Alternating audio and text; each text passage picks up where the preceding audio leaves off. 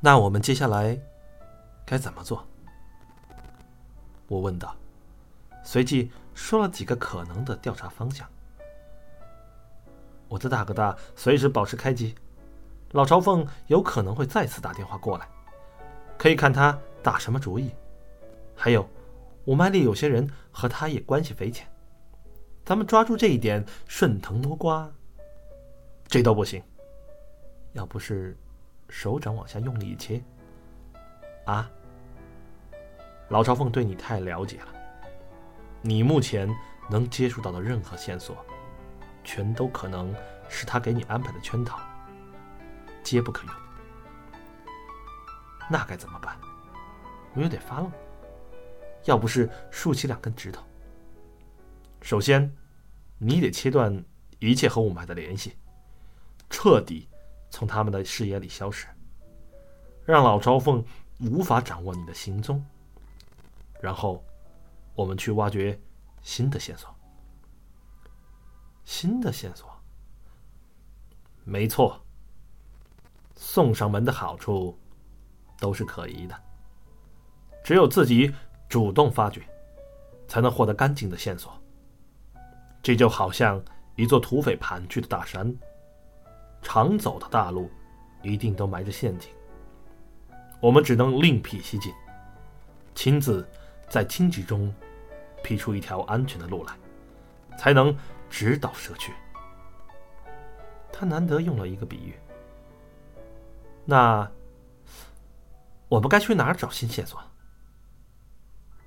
要不是走到床头柜前，拿起一份文件递给我，我这里恰好有一把现成的钥匙。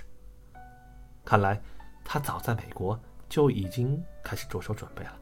这是影印的一份英文文件，好在旁边附了中文翻译。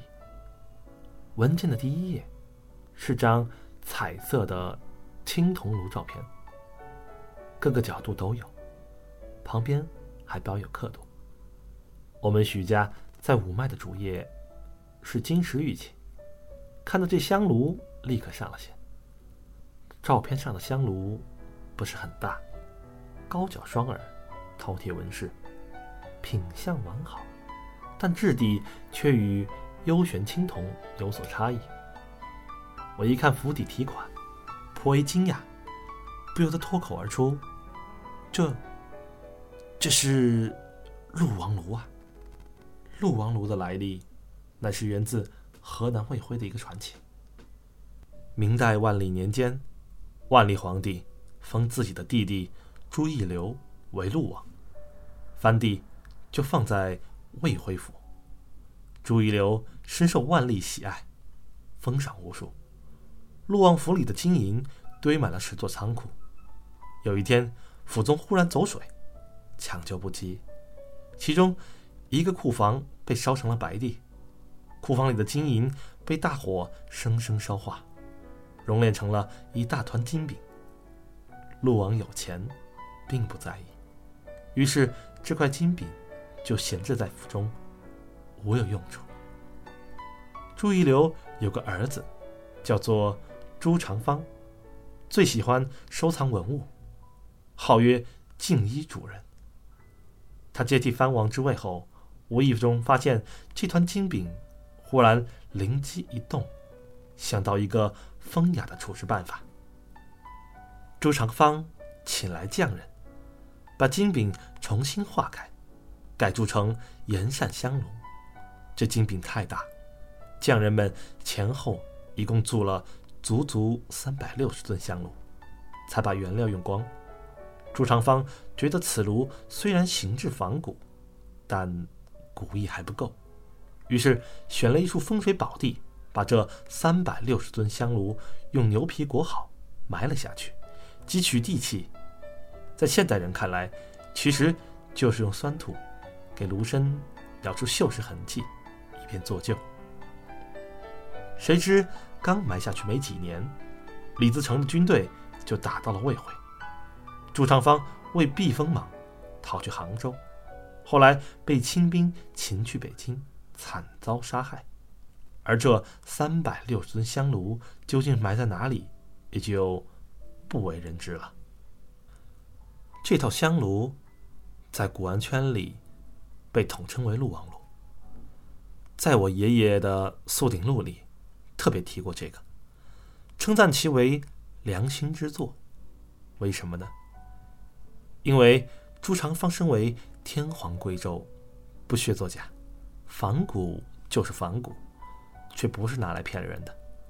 每只炉的底部都刻着大明崇祯八年陆国志叉叉器，一排小字，叉叉。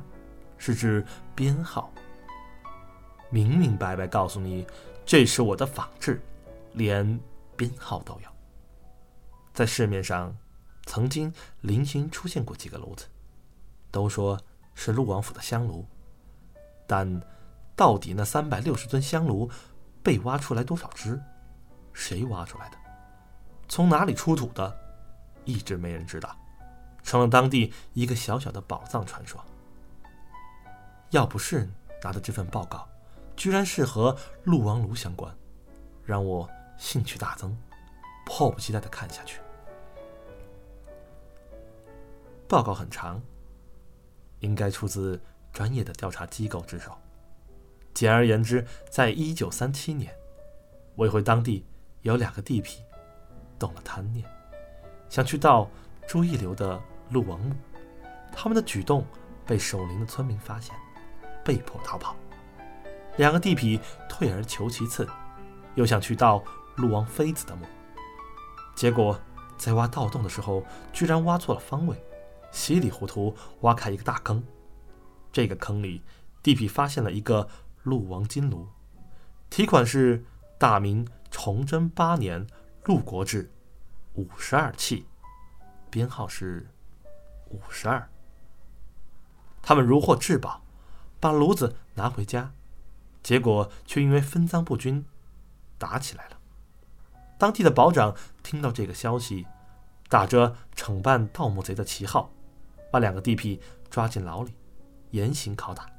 两人挨不住，只得乖乖把金炉交出来。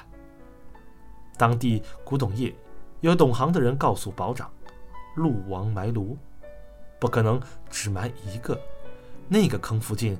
一定还有更多的金炉。保长闻言大喜，再回过头去找那两个地痞询问埋路地点，可两人因拷打过度，已经咽气了，临死前只留下三个字：凤凰山。魏回当地有凤凰山，占地极广，陆王陵寝就在附近。保长带人找了几个月，也没找到真正的埋炉之处，只得作罢。日本人占领河南之后，保长携家中细软逃跑，一路随中央军退到昆明。保长不久就病死，他儿子为了维持生计，把那个金炉卖给一个陈纳德飞虎队的飞行员。飞行员把他连同他背后的故事都带回美国。几经辗转，这个金炉被飞行员的后人捐赠给了一个私人博物馆。像这样的博物馆对文物来源很重视，聘请了专业人士调查其背景来源。这就是这份报告出台的前因后果。我看完报告，抬起头来，疑惑不已。这尊鹿王炉现在你的手里？我从来不收古董，没兴趣。现在，它还在那家博物馆里摆着呢。那么，你知道真正的埋炉处吗？我知道的和你一样多。那么，这炉子里有关于老朝奉的线索？可能吧，但我不知道。我彻底糊涂了，他的葫芦里到底卖的什么药？陆王炉固然是一件珍贵文物，但和我们的目标似乎毫无关系。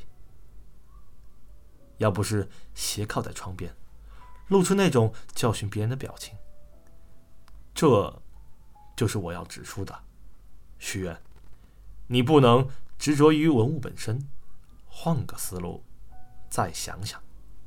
说完，他的右手手臂平伸，猛然抬起，然后徐徐放下，重复了三次。你这是在钓鱼吗？我有点不耐烦了。没错，要不是认真的点了一下头，表示我的智商还有挽回的余地。